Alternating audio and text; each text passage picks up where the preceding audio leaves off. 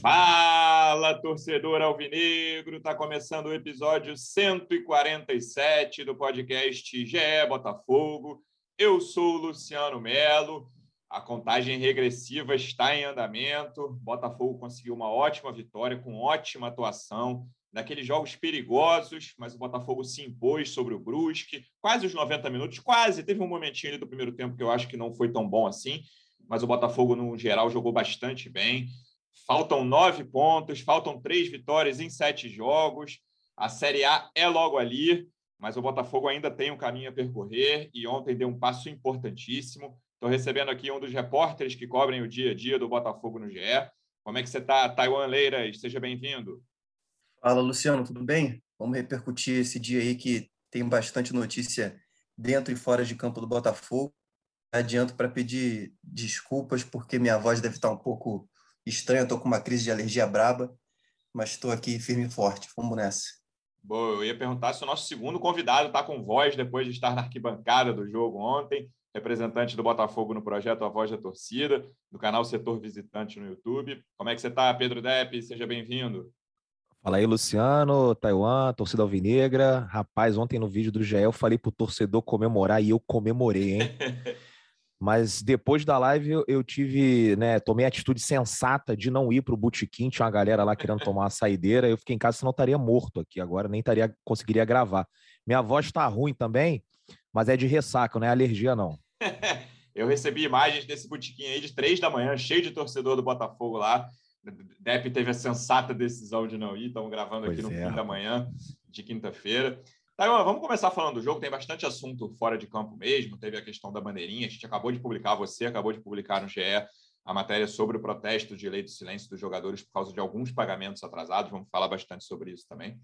Mas vamos falar sobre o jogo. Acho que é a pergunta que muitos alvinegros estão se fazendo desde ontem. Eu confesso que eu estou meio em cima do muro, então eu quero saber dos dois, começando pelo Taiwan. Foi o melhor jogo do Botafogo na Série B? Cara, eu acho que sim, pelo, pelo conjunto da obra, né? Foi um jogo assim, por mais que seja contra um time ali da parte de baixo da tabela, foi um jogo assim que o Botafogo foi claramente muito superior, assim, é, é a vitória acho que não ficou é, sob questão, acho que nenhum momento da partida, talvez ali no iníciozinho o Brusque deu uma estocada ou outra no contra-ataque, mas foi muito pontual. É, teve torcida na arquibancada, teve o time com muita energia teve muito gol, então acho que pelo conjunto da obra, além das questões táticas e técnicas, eu acho que pelo conjunto da obra, assim, é, foi é, o acho que pode falar até melhor que a gente, porque estava sentindo ali a bancada pulsando, né? Mas acho que foi a noite assim mais especial para o torcedor e para os jogadores nesse ano, é, que é um ano de reconstrução, né? Um ano que foi difícil muitas vezes, e eu acho que está terminando de uma maneira bem legal. Eu acho que ontem foi uma, uma imagem clara assim dessa, dessa retomada do Botafogo. Acho que noite especial não tenho muita dúvida, não. Até pela presença da torcida. A gente teve pouca presença de torcida em jogos até agora. O Botafogo ainda perdeu um dos jogos com torcida para o Havaí. É, mas eu digo até dentro de campo, Depp. Você achou que foi o melhor jogo do Botafogo na Série B? Difícil. Acho que o, o jogo, para mim, quando acabar a Série B a gente estiver na Série A, acho que o jogo inesquecível vai ser o do Coxa. Eu achei que o Botafogo foi muito inteligente naquela uhum. partida no Couto Pereira e, e o resultado foi muito importante, né? A gente com muita dificuldade de vencer fora de casa e jogamos assim muito bem, né? Conseguimos um gol ali, praticamente não sofremos muito contra eles, né? Então assim, esse jogo do Coxa para mim foi o mais marcante, acho que o Botafogo soube jogar com inteligência. Ontem foi uma partida que o Botafogo buscou a vitória o jogo inteiro, né? Então, é... tivemos muito volume, muitas oportunidades, falar que eu acho que outro jogo de domínio assim foi do Londrina, mas com 11 contra 10, né? Que tem essa diferença é. importante aí desde o início, é um domínio absoluto também do Botafogo. E ontem tem Isso. essa questão de quanto mais para o fim tá chegando, né? Porque todo mundo, todo mundo não, mas assim, os mais confiantes falam: ah, antes de ontem, agora com um a menos, é, é só ganhar quatro jogos em casa. Agora, no caso, é só ganhar três. Mas esse só, cara, quanto mais, né, quanto mais para o fim vai é. chegando, os jogos são mais difíceis e eu acho que o Botafogo conseguiu superar esse obstáculo com bastante Isso. segurança os jogos são mais tensos, né? Aliás, eu, eu tô nessa contagem aí, mais ou menos como você, né? Faltam três para chegar aos 64. Aí eu falei no, no, no, podcast passado, no vídeo passado, não me lembro, falei que a Série A estava encaminhada, levei uma chamada aí no direct, no, é, nas redes sociais, o pessoal veio falar, não pode ser tão otimista assim, calma. eu falei, pô, gente, mas tá ali, né? É como o Luciano falou, né? Confiança, operar em casa. A minha contagem é operança e... Oh, operança. Confiança e operar em casa e o Brasil de Pelotas fora. Esse daí a gente tem a obrigação, como também tinha a obrigação de ganhar do Brusque e jogamos bem, né? Isso é uma coisa muito importante também para a gente ressaltar, porque em outros jogos, né, outra, contra o próprio Brasil de Pelotas, né, no, no Newton Santos, que a gente ganhou ali de 1 a 0 foi um jogo meio esquisito, tiveram erros de arbitragem, ok? Mas ontem a gente pegou um adversário lá do, da, da é, que está ali na, lutando para continuar na Série B e a gente, cara, fez um jogo impecável. Né? Sem dúvida. Além do, do poderio ofensivo que esse time tem, achei o Chay muito ativo, fazia uns jogos, né? Ele nunca se esconde, mas ele participou de muito lance importante, dando bons passes, chutando a gol. Gostei da atuação dele. É, mas eu queria falar, eu já comentei várias vezes aqui, né? Estou sendo repetitivo, mas faz um tempinho que eu não falo disso. Cara, é, o tamanho da minha surpresa com o nível de atuação do Carly nessa Série B, acho que nada me surpreende mais, nem só no Botafogo, assim. Vendo os jogos da Série B, nada me surpreende mais. Seja alguém que eu esperava que fosse jogar bem jogando mal, seja alguém que fosse esperar que fosse... É nem jogar mal, eu esperava que o Carly não fosse jogar esse ano, então entrasse ali, né? 10 minutos quando fosse necessário, que era o que estava acontecendo com o Chamusca, que ele basicamente não entrava, ele não entrou, né? É, não viu a cor do campo em 2021 antes da chegada do Anderson, cara, e ele se tornou um jogador absolutamente chave, né, Thay? Quando o Botafogo é ameaçado, teve um, um, miolo do primeiro tempo ali que o Brusque tentou fazer umas graças, chegar ali, uma cabeçada, uma, um lance pela direita que bateu no que o Diego cortou. Teve os dois, dois ou três lances ali de maior perigo. E, cara, o, o Carly é, é, absolutamente fundamental. Assim. Eu, eu não consigo conceber não consigo visualizar como estaria a campanha do Botafogo hoje se o Carly não tivesse entrado e não tivesse virado essa peça importante no time titular. É, pois é, acho que o último jogo que eu, que eu fui é, no estádio foi contra o CRB, acho que há, há uma ou duas semanas. Eu estava comentando ali na, na, tribuna com os colegas, né? A gente já estava comentando sobre o Carly, justamente sobre isso, porque se a gente for pensar assim nos, nos atributos assim separados do Carly, né? Ele não, não teria muita lógica assim dele ser o zagueiro importante nessa altura da carreira pela idade, por, por, algumas limitações físicas que ele já tem. Ele nunca foi um jogador muito rápido, é, sempre foi muito forte, mas nunca foi muito rápido, e agora, pela idade, ele ele está ainda com isso ainda mais é, evidente, né? Só que pelo senso de, de liderança dele, de posicionamento, ele acaba compensando. Assim. E a gente conversou com o Diego Loureiro é, antes desse jogo, é, falando com ele, a gente perguntou sobre o Carly, ele disse isso, que o, que o Carly, além de ser importante para o time, assim, em termos é, de jogo é, técnicos, é, nesse sentido, técnicos e táticos, ele também é muito importante pela liderança, ele que, que vai coordenando o time na hora de acelerar o jogo, na hora de recuar, na hora de, de catimbar também um pouco. Então, ele tem esse papel que às vezes passa, passa despercebido, que não tem tanto a ver assim com, com o que o scout vai mostrar no final do jogo, mas que é muito importante para orientar o time em termos de liderança, foi algo que, que o Botafogo ficou carente por um tempo e até isso explica o ano passado muito ruim que o clube teve, talvez o, um dos piores, se não o pior da história do clube, e o retorno desse dessa figura, dessa liderança, e também de jogador que tecnicamente ele tem mais do que competência para jogar a Série B, eu acho que isso explica. E, e o Carly também tem ali em volta dele muitos jogadores que acabam compensando essa limitação física que às vezes ele apresenta. Né? O Daniel Borges é muito forte, muito rápido. O Canu também é um zagueiro rápido, um zagueiro jovem. O Barreto também tem uma disposição absurda ali no meio de campo, então ele está ali envolto por jogadores que, que podem dar mais fisicamente do que ele hoje ele pode ele pode dar para o time, né? E ele consegue contribuir com, com as outras qualidades que ele tem. Eu acho que está dando muito certo. É, acho que essas qualidades, né? Claro que tinha a questão da dívida também, mas é, o Carly volta muito por causa das qualidades fora de campo, eu acho, né? Que a diretoria imaginou ali naquele início da ó, é um cara com liderança. O Botafogo veio com muito problema fora de campo na temporada passada, jogadores de noitada, depois de várias. Né, o Botafogo só perdia na temporada passada. É, e acho que esse foi, o, fora a questão da grana, o principal objetivo com a chegada do Carly. Mas dentro de campo, cara, ele tem sido, né, um, o, sei lá, o zagueiro que sem ele eu não sei, acho. Tá, não vou dizer que o Botafogo não estaria no G4, mas certamente o Botafogo hoje teria menos pontos do que tem se o Carly não tivesse entrando em campo com frequência, né? É, esse era o papel que a gente achava que ele ia exercer. E eu lembro até de uma partida, foi uma virada contra o Nova Iguaçu, né, no finalzinho, dois gols nos acréscimos. Né? Isso, isso, que o Enio ele empata o jogo e aí vai comemorar. E o Carly, é, ele interrompe a comemoração do jogador e fala: gente, pega a bola e vamos tentar virar. E o Botafogo vira. Então eu falei assim: pô, beleza, estamos ali, resolvemos o, um, um, problema financeiro ali com o cara, né, de uma dívida que a gente tinha com ele, e vão ter pelo menos ali alguém no, no vestiário para cobrar, né? Seria mais ou menos como se fosse um torcedor ali é, dentro de campo. Né? E aí, de repente, de maneira surpreendente, né? Eu, fiquei, eu confesso para vocês que eu fiquei apavorado no primeiro jogo que ele foi escalado, né? E foi o Anderson que colocou o cara, fiquei apavorado, porque eu falei, mas esse cara não tem uma condição de jogar, não é possível. Primeiro ele joga 15 fiquei... minutinhos e depois já vai para 90, isso, né? Aí, 90 isso, eu falei, isso, meu Deus. Mas aquele, aqueles 15 minutinhos é verdade. Ele, ele entra primeiro porque o Gilvan se machuca. Agora eu já não me recordo mais direito o que aconteceu, mas ele joga 15 minutinhos e ele até foi bem nesses 15 minutinhos. Né? Tirou uma bola ali com um carrinho que eu já imaginei a torcida gritando e tal. Depois, quando ele é titular, eu falei: Meu Deus do céu, é, é sério que ele vai conseguir jogar? E ele conseguiu e ele vem conseguindo jogar. E nessa parte da Série B, que os jogos são mais espaçados, dá mais tempo para ele conseguir né, se recuperar pensando no próximo jogo. O próximo jogo agora é só terça-feira contra o Goiás. Então eu já acredito que o Carly possa jogar. Né, tem praticamente aí uma semana.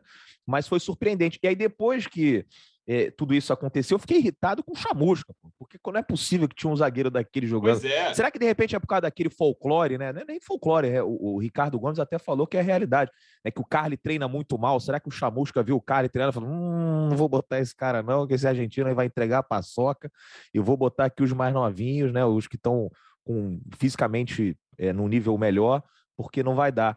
E aí não colocou. Aí o Anderson chega com pouco tempo de trabalho, já enxerga o Carly ali, um cara importante ali para a posição. O Carly entra e dá conta do recado, né? É assim, é mérito do Anderson também nessa, né? De, de conseguir buscar um jogador dentro do elenco que não estava sendo utilizado e se tornou aí um dos principais nomes do Botafogo né, nessa reviravolta, né? E agora o Botafogo consolidado na segunda posição do campeonato e com a vaga encaminhada, hein? Desculpa aí, hater, mas tá encaminhada mesmo. o Depp falou de jogo mais marcante depois que o Botafogo subir, dando tudo certo, tá? Eu não tenho muita dúvida de que quando, no fim do ano, ou até no ano que vem, quando a gente lembrar dessa campanha dando tudo certo, sempre deixando esse, essa ressalva, os dois jogadores mais lembrados e mais marcantes vão ser Chay e Navarro. Né? E mais uma vez, é, o Navarro ali tinha feito o gol antes, fez o gol que valeu. O Chay, eu, eu até comentei aqui, muito ativo. São dois jogadores ali que o setor ofensivo gira muito em torno deles, né? Eu lembro, da, cara, daquele início horroroso do Botafogo, a gente falava que o setor ofensivo dependia do Ronald, cara. Lembra quanta coisa mudou desde o início dessa Série B? E a entrada do Chay, ele se firmar no time e, a, e o crescimento do Navarro, e lembrando que o crescimento dele foi no meio da negociação de não renovação, todo jogo tem um Fica Navarro cada vez mais alto, porque cada vez ele está jogando melhor. Esses dois jogadores, mais uma vez, foram muito bem. Pois é, isso é, é sempre bom deixar claro, até para louvar nesses tempos de, de linchamento virtual, etc. O, o Navarro ele, ele é muito elogiado internamente, apesar do, da questão toda desse litígio aí sobre renovação. O papel dele ele está fazendo enquanto ele tem contrato com o Botafogo, ele está cumprindo e muito bem, está entregando. Ele é, o, ele é o jogador com mais participações em gols da Série B é, tendo a primeira temporada dele como profissional, praticamente a primeira temporada inteira, né? E apesar dessa, dessa disputa aí por renovação, ele, ele, é, ele, é elogiado internamente e até para fora pelo profissionalismo dele.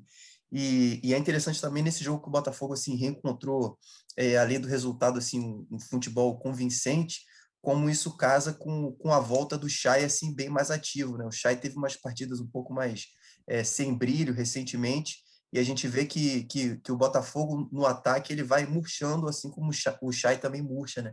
E ontem o Chay foi muito participativo, assim, muito ativo e estava inspirado e o Botafogo no embalo também do, da boa atuação do Chay também consegue criar assim quase que, que por osmose, as chances vão se acumulando, o jogo muito muito direto assim, a gente termina, a gente vê o scout quando termina o jogo, é, a posse de bola é praticamente equilibrada entre Botafogo e Brusque.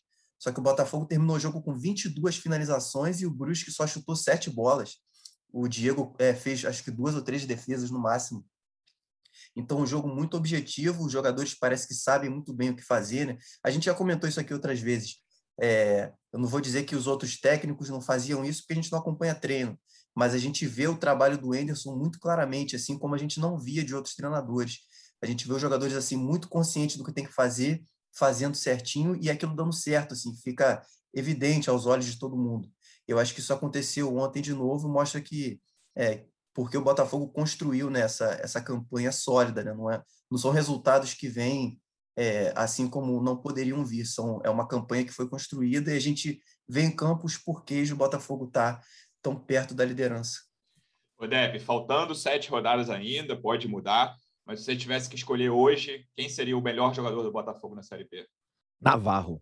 Navarro, o melhor jogador do Botafogo na Série B, se, se acabasse hoje, né? Como o Taiwan falou aí, é um, um, um jogador com mais participação em gols na, na Série B, um, uma campanha aí fantástica que ele vai fazendo. Passou ali um período, né? É, que foi até antes dessa polêmica da renovação, que estava um tempo sem fazer um gol, né? Mas mesmo assim estava participando muito, né? Contribuiu com algumas assistências.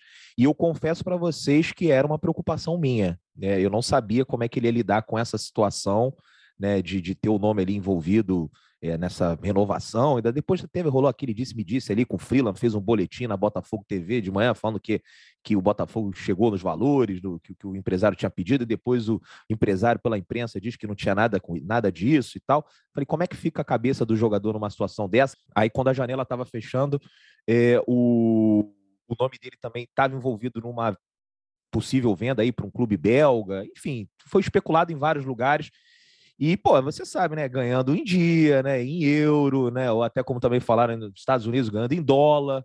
Então, assim, essa coisa mexe com a cabeça de um jovem jogador, né? Não sei como é que foi a, a, infância dele, mas, pô, quem não queria, né, ter um lugar que você pudesse trabalhar com mais estabilidade, ganhando em dia, numa moeda muito mais valorizada. Mas, cara, não temos do que reclamar. Ele tá deixando tudo em campo, né? Como os jogadores gostam de dizer é, tem sido aí o jogador mais importante do, do Botafogo, né, mais regular nesses últimos jogos. Acho que ele e o Carly é, têm sido os mais importantes. Eu, a gente tinha até feito um ranking, né?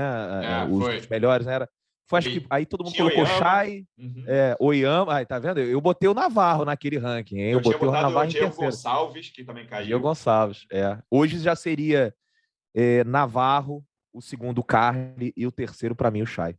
É, eu trocaria o segundo pelo terceiro, mas é, hoje eu acho esses três aí. Mas, enfim, faltam sete rodadas e do, do primeiro turno para cá muita coisa mudou. É, antes da gente falar. E desse... só para completar, ah. perdão, só para completar também, a gente estava falando sobre as surpresas, né? A surpresa do Carly. Esse time também, esse bom trabalho do Anderson, trazem outras surpresas também que, que acho que o torcedor não esperava, né? é, o, essa boa reta final de campeonato que faz o, o Barreto com a camisa do Botafogo, Sim. é um jogador que foi é, Verdade. questionado com razão até é, pelo, pelo histórico né, modesto que ele tinha antes da carreira. O Varley também, que, que quase saiu do time no início do ano, estava meio que, que, encostado, quase foi chutado, e agora ele, ele é praticamente é, uma das maiores armas assim de velocidade do time. Não. O Botafogo joga muito ali pelo lado direito, muito pela ponta direita, porque o Chay cai por ali e o Varley também bota a correria por ali, então são alguns jogadores também que, que o bom trabalho, né, ele vai vai recuperando e vai descobrindo qualidades que às vezes a gente não, não conseguia enxergar antes, né? Eu acho que esse time também tem esse, esse mérito. Falando em surpresa, tá? Antes de passar para as questões fora de campo, eu queria falar da, da atuação do Hugo, né? Quando saiu a escalação, eu falei, cara, tá, será que tá errado isso aqui? Esqueceram? É é o Hugo mesmo ali titular? Assim, eu vi uma galera falando, pô, achei sensacional a atuação. Eu achei boa, né? Achei que o é. Brusque tentou muito atacar pelo lado dele, e ele é um cara que tem as suas deficiências na marcação, mas conseguiu apoiar bem, deu um ótimo passe para o Pedro, Pedro Castro. É um cara que no apoio deu bastante conta do recado, até mais do que dar conta do recado, foi bem. E na, na marcação sofreu, mas não chegou a comprometer.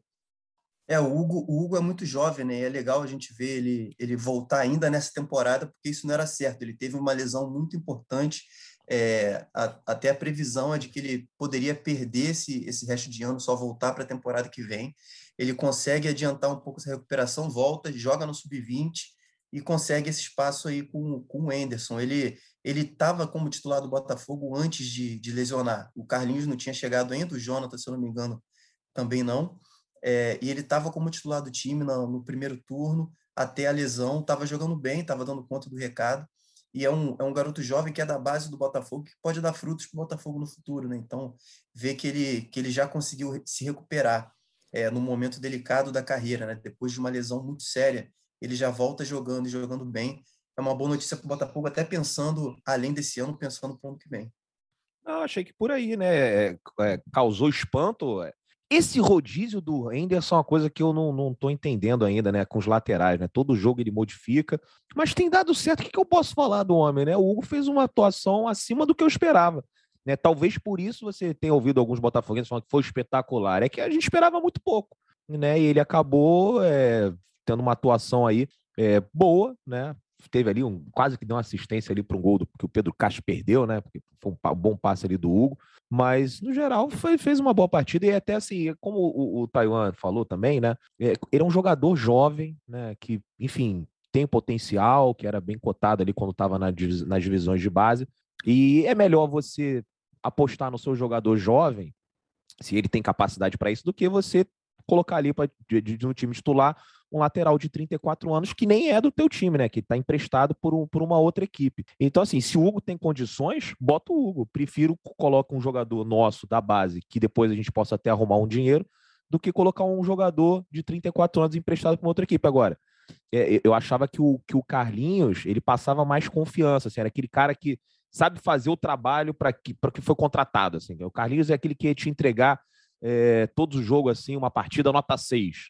Né? O Hugo, às vezes, jogava muito mal, né? tinha uma partida 3 e tal, rolava aquela oscilação, mas se está pronto para jogar, eu não vejo problema nenhum. Vamos de Hugo. Agora, do jeito que o Anderson é na próxima, na próxima partida aí contra o Goiás e vai botar Jonathan Lemos e Jonathan Silva.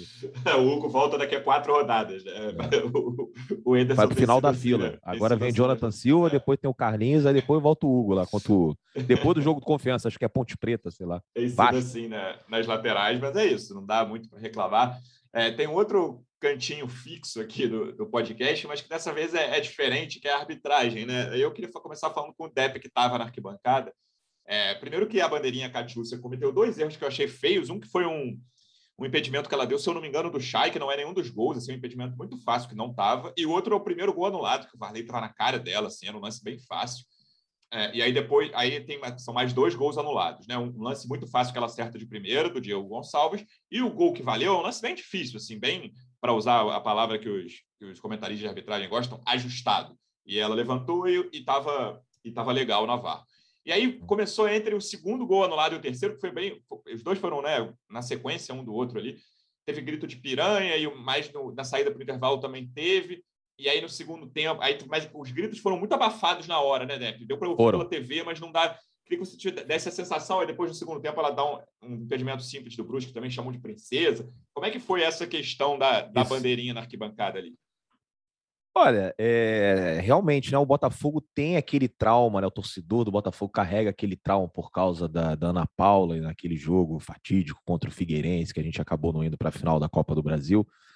Então, o torcedor do Botafogo, ele, enfim, acho que reagiu é, de uma maneira, assim, acho que, que a arbitragem tem que ser pressionada, a torcida tem que pressionar, isso acontece em qualquer estado, com qualquer time. Mas acho que o grito de piranha é uma coisa que já está ficando para trás, né? Que é uma coisa que ah, em 2007 era, era um xingamento aceitável, ninguém falava nada, mas o mundo muda, vai evoluindo, né? É, e aí, quando parte da torcida começou a chamar a torcida de piranha, outra parte da torcida começou a vaiar quem estava xingando a, a, a, a bandeirinha, né? E isso foi logo no primeiro tempo, né? E aí depois no final chamaram de princesa, mas aí eu já vejo até com uma certa ironia, tipo, ah, não pode xingar, então agora vamos elogiar e tal. É isso, é que nem tem, por exemplo, o Botafogo vai jogar contra o Fluminense e a torcida fala time de viado. Eu cantava isso 10, 15 anos atrás. Hoje eu já não faço mais, as coisas vão evoluindo. Tem gente que demora mais a entender esse, esse tipo de situação. Aí fala, ah, mas pô, aqui é a raiz, eu sempre falei isso. Gente, mas não, não, não é assim que as coisas funcionam. Né? A gente está eh, é, vivendo um mundo novo, né? as pessoas com, com, cada vez mais voz, as minorias, né? os, os gays, as mulheres. Né? Então, acho que esse grito de piranha é uma coisa que a gente deve evitar né, de, de fazer dentro do estádio de futebol, mas há quem ainda né, não aceite isso, né, e portanto vai sempre ter aí uma briga, mas eu, eu achei legal né, ver a torcida. E o fato da, do, depois até o presidente do ter ido lá no, é, tirar uma foto com ela e pedir desculpas, não é pela atuação dela. Assim, a atuação dela foi confusa, ponto. Isso é uma coisa. Ela foi mal no o problema jogo. É o... Foi mal no jogo, pronto. Mas assim, é, é, Mas as piranhas que não é xingamento, né? Como viado não é xingamento, né? Você...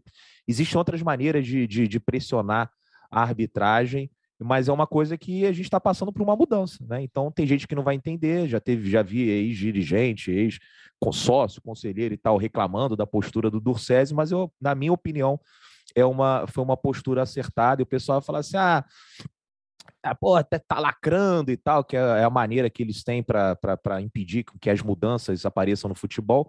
Mas é assim, tem que combater esse tipo de coisa e fico feliz que parte da torcida abafou. E também não fico muito chateado com, com a galera que xingou, porque realmente tem, tem na cabeça de algumas pessoas, assim, é difícil, né? É um tempo, é um processo.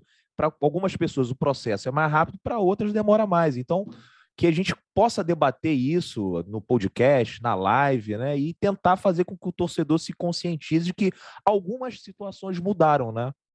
É, cara, eu tenho exatamente essa opinião, assim. É, eu não estou forçando o cara que gritou, olha, cala sua boca, você não pode fazer isso.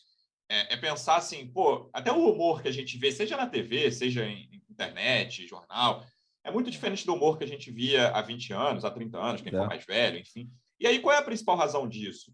É que várias pessoas se sentem ofendidas, ou se sentiam ofendidas com algumas piadas, ou com algumas zoações, ou com alguns xingamentos.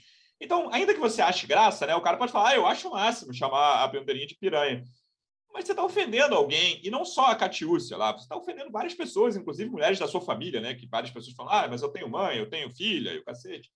É, você está ofendendo essas pessoas, então não precisa, a mesma coisa do, pô, pra, faz, faz o Fluminense de mil maneiras, entendeu? Para que, que fala, vai falar isso? Não precisa falar isso, entendeu? E você não está zoando. Ah, mas eu acho graça. Mas pô, você está ofendendo uma galera, entendeu? A quantidade de homossexuais que está ofendendo. Ah, nem todos se sentem ofendidos. Eu conheço um homossexual que não se ofende com isso, mas, pô, vários se ofendem, cara. Para quê, é. Assim, é completamente desnecessário, na minha opinião. Assim, você não, não, não cabe hoje, assim, ah, beleza, é um processo, nem todo mundo é, não tem que ser preso, quem chamou, mas, cara, Pensa nisso, assim, é, eu estou ofendendo quantas pessoas? Estou ofendendo alguém? Estou ofendendo uma, duas, dez, cem, mil? É, para que, que eu vou fazer isso? Entendeu? Eu acho que esse é só meu ponto. E aí, eu, só para reforçar isso, eu, eu posso é, relatar que algumas mulheres, torcedoras do Botafogo, ficaram incomodadas claro. com essa situação, né? Então, assim, tá ofendendo uma parte considerável ali da torcida, né? Então vamos pensar, vamos refletir. Não é uma crítica a você que xingou de piranha, não, porque eu sei que é difícil, né? É difícil, era uma coisa que a gente estava acostumado, eu chamava também. Né? Não estou aqui para dizer, ó, oh, não, eu sou o cara mais perfeito do mundo e, e, e, erro e posso de repente não é, errar em outras coisas, né? Mas eu acho que é, é como eu falei, é um processo para algumas pessoas é um pouquinho mais rápido, para outras é um pouco mais demorado. E tem gente que nunca vai entender e vai falar isso e, e dane-se, mas enfim, tomara que seja apenas uma parte pequena, né? Porque ontem ainda tinha, acho que foi meia meio, né? A galera xingando e a outra metade, né, abafando esses gritos aí lamentáveis contra a bandeirinha, que fez uma partida horrorosa, mas isso aí é uma outra coisa que a gente pode debater, que é esses problemas na arbitragem no Brasil, que vem sendo constantes, né? principalmente nos jogos do Botafogo, que são os que eu mais acompanho. Né? Então, a partida desastrosa, mas é, esse xingamento é um outro lance. Então o Durcésio não saiu em defesa, ó, bandeirinha fez uma é, partida é, extraordinária. Não, não é nada disso, é uma outra coisa. Né, que, enfim, acabou, acho que representou muitas mulheres do Botafogo que têm a opinião é, parecida. E vai ter mulheres também que, que acham que não, que é uma bobeira, mas, como eu falei, 250 vezes é um processo. É isso, e achei legal a rapidez da diretoria do Botafogo para ir lá falar com a, a bandeirinha assim que acabou o jogo, entregou lá, imagino que tenham, né? Pegado um papel ali, bate aí, imprime que a gente vai descer, mas foi legal, achei bem adequado que tenha sido feito assim que acabou o jogo e que siga assim, que seja esse processo e que cada vez menos a gente ouça isso em estádios, não só no Newton Santos, claro, em todos os estádios do Brasil, até do mundo, aquela coisa do tiro de meta do, do, do goleiro, que no México grita, um negócio que, enfim, eu acho que não tem nenhuma graça para mim, mas entendo que algumas pessoas ainda achem graça, mas só faço essa colocação para quem acha graça, pô, eu estou ofendendo alguém? Pensa nisso, assim, é só a minha colocação nisso. Taiwan, um pouco antes da gente começar a gravar, aqui na manhã de quinta-feira, você publicou uma reportagem no GE sobre a lei do silêncio dos jogadores do Botafogo, que não vão dar entrevistas e não descartam outras medidas por causa do atraso de pagamentos. Explica para a gente certinho o que está atrasado, o CLT está em dia, são dois meses dos outros pagamentos, qual é a situação de momento dos salários dos jogadores do Botafogo? Vamos lá, é, é bom a gente deixar claro é, que no, o, o, Botafogo não está com salários, em geral, atrasados, está com parte dos pagamentos atrasados, o que não, não minimiza e não contemporiza de, de nenhuma maneira o protesto dos jogadores e da comissão técnica, porque, enfim, se tiver devendo um milhão, um real, está devendo, está errado, combinado não sai caro. Né? Então, o protesto, na minha opinião, é mais do que justo, independentemente de valor. É, o Botafogo hoje tem uma folha geral é, todo o clube, não só o futebol, de cerca de, de 3 milhões e meio, mais ou menos, 3,400, 3,5. No futebol é mais ou menos 2 milhões, é, 2 milhões e pouco. É, essa folha, ela só é paga porque é, o Botafogo tem um acordo na justiça com o Ministério Público do Trabalho, com o sindicato da categoria e com o Tribunal Regional do Trabalho, para evitar que o clube sofra outras penhoras enquanto não tem dinheiro suficiente para pagar o salário. A partir do momento que o salário pode ser pago, aí sim outros credores, outros antigos fornecedores ou funcionários que já deixaram o clube, aí sim eles podem ir lá e fazer aquele movimento que, que o torcedor, infelizmente, já sabe muito bem é, na justiça. Então, o que, que acontece? O Botafogo tem essa, essa fica livre de penhora, tem essa penhora positiva para poder angariar o suficiente para pagar a folha salarial. Só que tem alguns limites que o, que o tribunal impôs. O primeiro é, é o Botafogo não pode pagar mais do que 60 salários mínimos para um funcionário só. E não pode pagar outras pendências, como impostos, encargos, FGTS, é, imposto de renda, esse tipo de coisa. É, e entre eles o direito de imagem, que é algo muito importante para o jogador de futebol. É, essas pendências só podem ser pagas também, ou seja, para além desse acordo de 60 salários, se o dinheiro estiver sobrando muito, a ponto de poder pagar os outros meses, poder pagar esse e ficar tudo em dia. Isso estava acontecendo até mais ou menos julho ou agosto. O Botafogo tinha dinheiro suficiente, vendeu o jogador, é, conseguiu alguns patrocínios novos e estava entrando dinheiro em caixa. Só que, se o torcedor lembrar, a gente deu uma notícia no início desse mês, avisando que esse dinheiro estava ficando um pouco mais curto e que o Botafogo estava parando de pagar parte do que não era obrigatório nesse acordo, ou seja, 60 salários mínimos, no máximo para cada funcionário estava sendo pago, o resto não. A gente deu essa matéria, até alguns torcedores não entenderam, acharam que a gente estava criando confusão, tentando achar pelo em ovo, mas a gente não estava. A gente estava de olho nessa situação que agora estourou. Os jogadores estão cobrando justamente isso, essa parte para além de 60 salários mínimos. O salário mínimo hoje é mais ou menos mil reais. Então, quem ganha acima de 60 mil reais não está recebendo o salário completo, está recebendo parte dele.